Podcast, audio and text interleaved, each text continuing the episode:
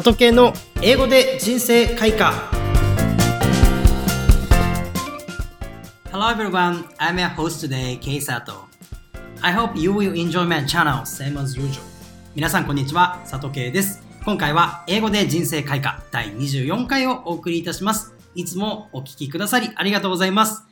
この番組では名言や格言を紹介し、モチベーションを高めつつ、英語でのダイアログを使いながら、英語力向上にも役立てていただける番組です。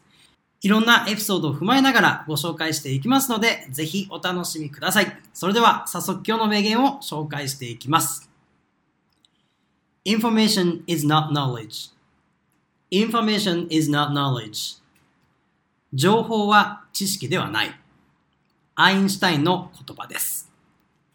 SNS、インターネット、各種メディアの発達により、検索さえすればおびただしい数の情報を手に入れることができるようになりました。確かに効率的に情報を手にするのは便利ですが、検索したからといって、それが自分の知識となって活かせるものになるとは限りません。こんな情報社会の中でどんな風に現代を生きればより良い生活できるのかを一緒に考えてみましょう。それではまずダイアログをお聞きください。Now let's get started. These days, I feel smart because I get much information on SNS. Just checking posts won't lead you anywhere. You should know how to make use of them in your career. Information itself is not knowledge. それでは解説していきます。まず、these days、最近っていう意味ですね。I feel smart. 賢くなった気がするというふうに言ってます。 I feel smart. この feel っていう単語ですけども、まあ、L で終わってますので、うに近い発音で終わらせ、そして smart の t を発音しないように言ってみると、I feel smart. I feel smart っていう感じになります。そして、because I get much information on SNS。まあ理由は I get much information たくさんの情報を得ていると。インフォメーションは数えられない名詞ですので、 many ではなくて much を使います。なので、 much information で多くの情報ですね。で、SNS 上でっていうのは on SNS というふうに表現しましょう。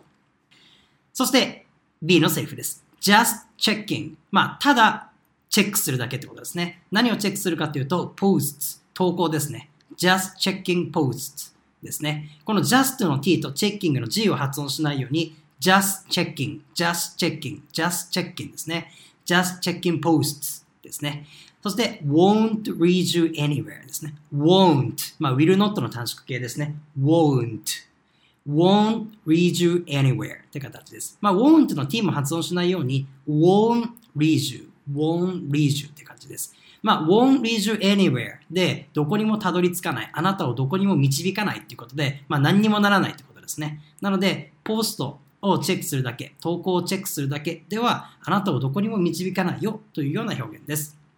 そして、you should know how to make use of them in your career ということで、まあ、you should know 知るべきだというアドバイスをしています。で、how to どうやって make use of them 利用するか活用するかってことですね。どのように活用するか。make use of っていうのは活用するというか利用するって意味になります。まあ use に近い意味なんですけれども、まあ use よりもその運用するとか活用するとか活かすみたいな要素が強いのが make use of ですね。で、in your career これキャリアって読む人いるんですけども、career ですね。職業でとか仕事上でっていう時は career っていうふうに言います。in your career でございます。はい。そして、今回のセリフ。で、it self っていうのを途中に盛り込んでいます。information itself。これで、情報自体ってことですね。情報そのもの、情報自体っていう意味です。何々 itself。ものに itself をつけることによって、それ自体っていう意味になります。なので、information itself で、情報それ自体っていうのは is not knowledge っていう感じです。知識ではないと。まあ、情報と知識の定義、人によって違うと思うんですけども、まあ、情報はただ知っていること。知識っていうのは、それを使って何かできることっていう、まあ、活かせることっていうふうに定義していくと分かりやすいんじゃないでしょうか。では、2回ずつ読んでいくので、皆さんも頑張ってついてきてください。では、いきます。These days, I feel smart because I get much information on SNS. These days, I feel smart because I get much information on SNS. Just checking posts won't lead you anywhere. Just checking posts won't reach you anywhere. You should know how to make use of them in your career. You should know how to make use of them in your career. Information itself is not knowledge. Information itself is not knowledge. いかがでしたか情報検索っていうのはとても大事ですが、結果だけを見ないようにしたいですね。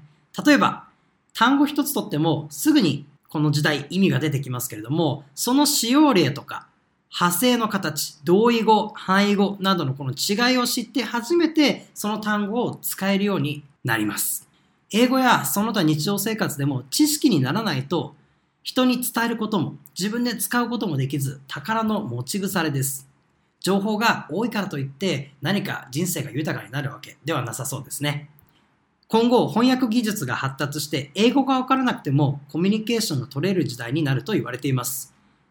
その中で英語学習をしない人が増えるという人もいますが、その翻訳が正しいか間違っているかという吟味をする必要っていうのは絶対に出てきます。個人的には翻訳技術が発達すればするほど語学に対する知識っていうのはさらに高めておく必要があるように思います。